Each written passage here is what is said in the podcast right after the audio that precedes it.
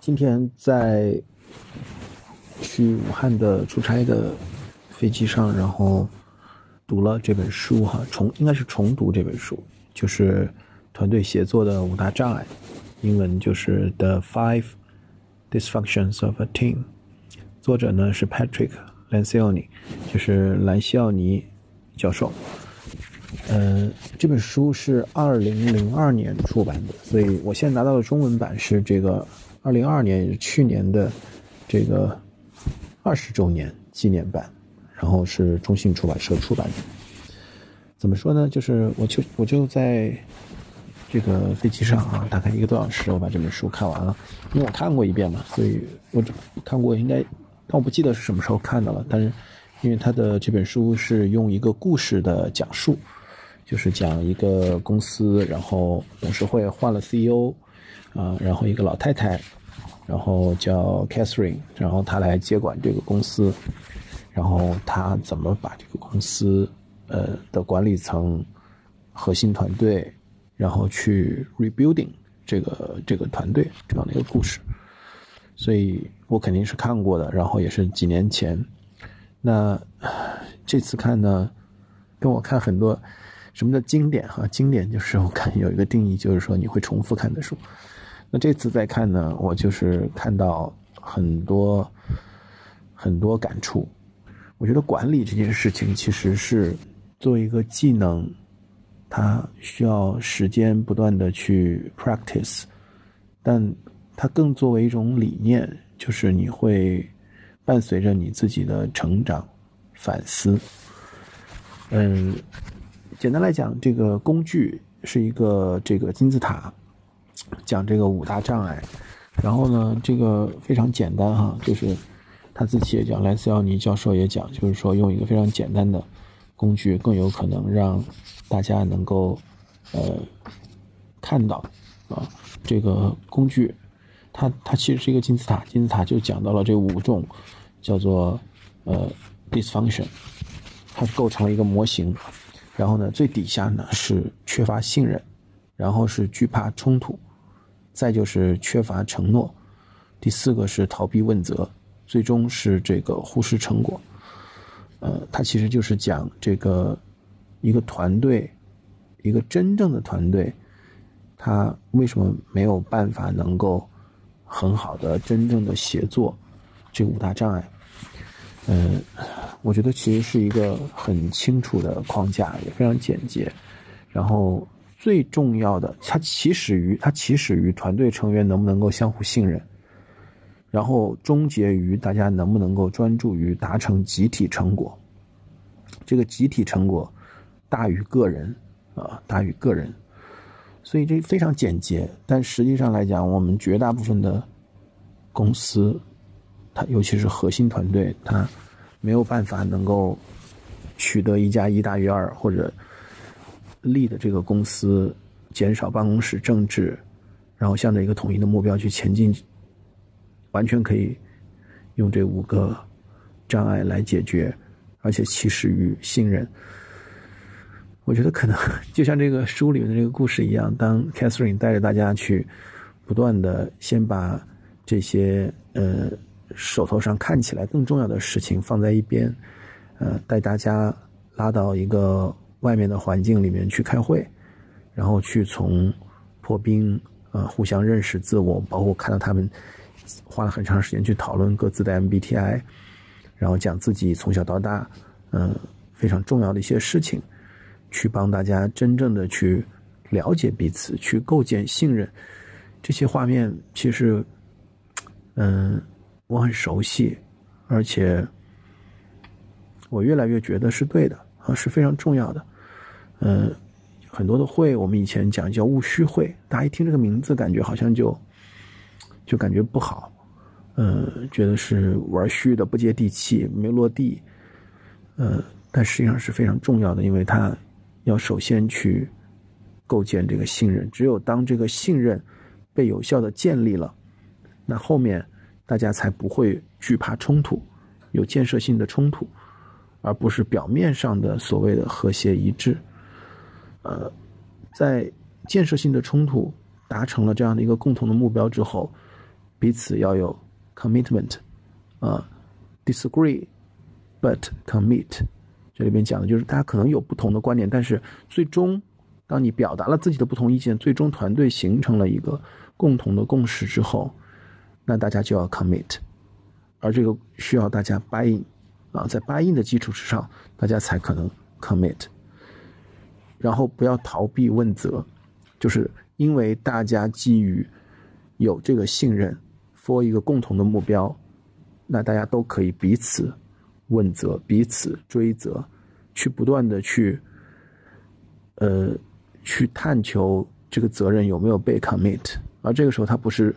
针对谁，而是冲着一个共同的结果，到最后就是这个集体的成果大于个人。我们会看到，在这个故事里面，很多时候，不管是管技术的 VP、管销售的 VP，还是那个 CO，还是那个管 marketing 的那个 VP，在很多时候，他最终体现出来的一个思想，就是他，他觉得，他更在意的是自己的 score card，就自己的积分卡。就像一个球队，在这个书里，Catherine 的先生，他是一个高中的篮球队的教练。他说，如果一个球员，他始终只在意自己的技术统计，只在意自己能不能够 stand out，能不能上杂志的封面，那就会让他坐板凳。因为所有的体育比赛，最终都有一个非常清晰的、明确的结果：you win or you go home，要么赢，要么回家。而这个赢是指的是团队的赢，而不是个人的赢。所以，它整个机制，包括大家现在看 MVP，也越来越多的凭自于赢了的球队。换言之，就是你再优秀，但如果你没有办法帮助球队去获得最终的胜利，那个人的胜利也是不足为道的。所以，我觉得这是一个非常简单的一个框架。同时呢，我觉得它在里面还有一个非常打动我的点，就是关于第一团队，就 first team，谁是第一团队？你是谁的第一团队？嗯，就是当 Catherine 再去。跟大家坐在一起，啊，再去聊的时候，很很容易的一个常见的一个场景，就是大家会认为，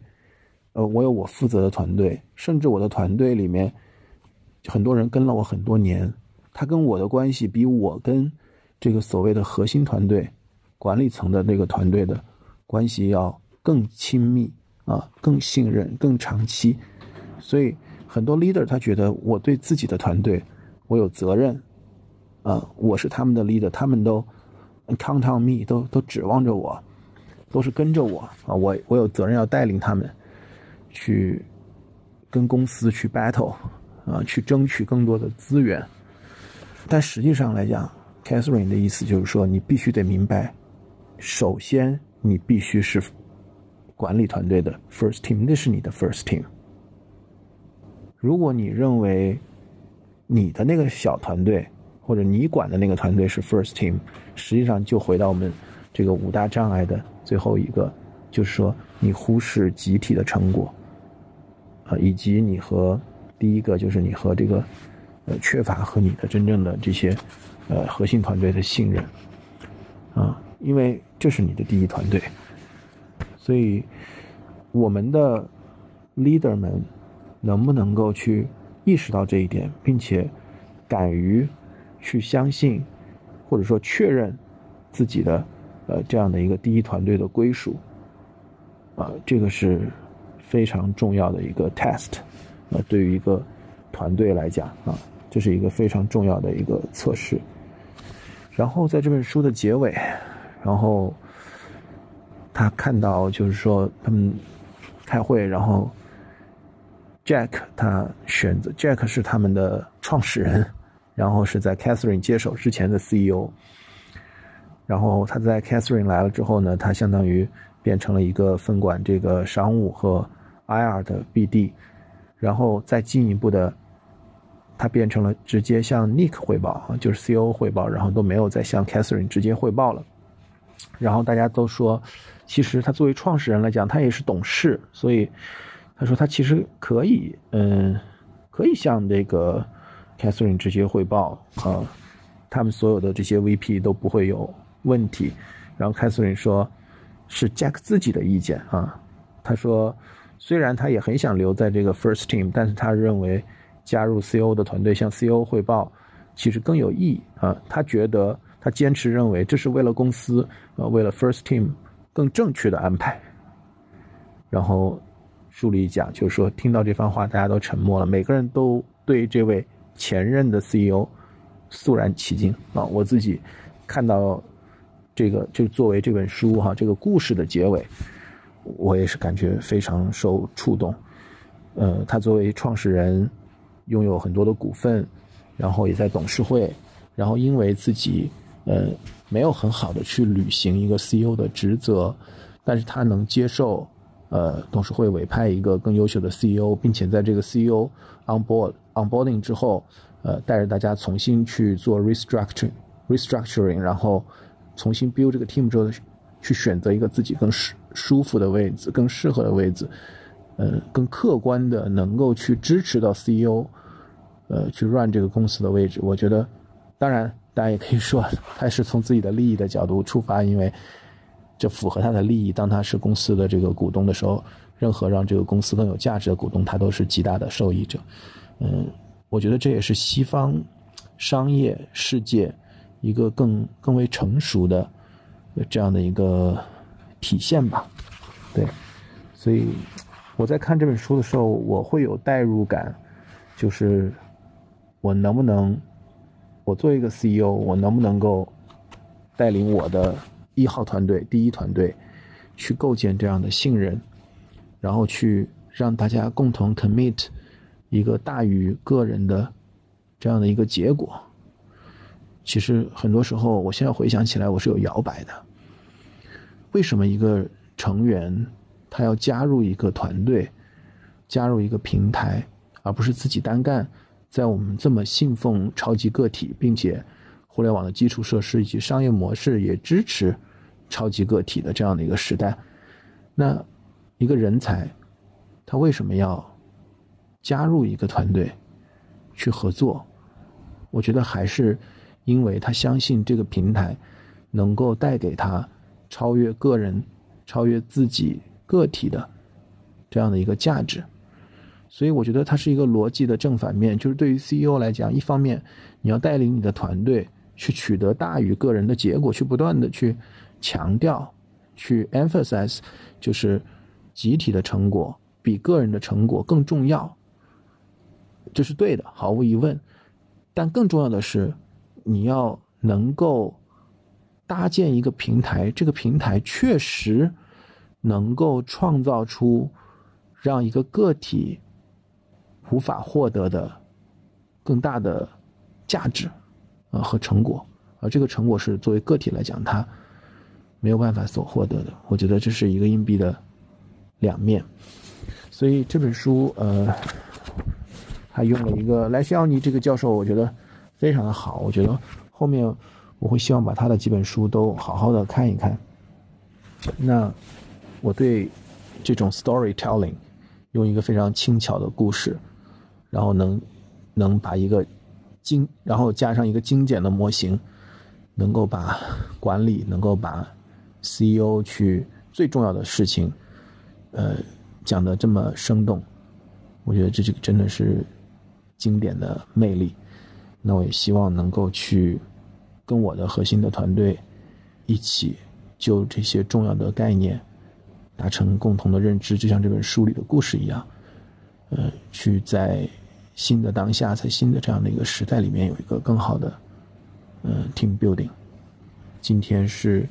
二零二三年十一月十五日的凌晨一点半，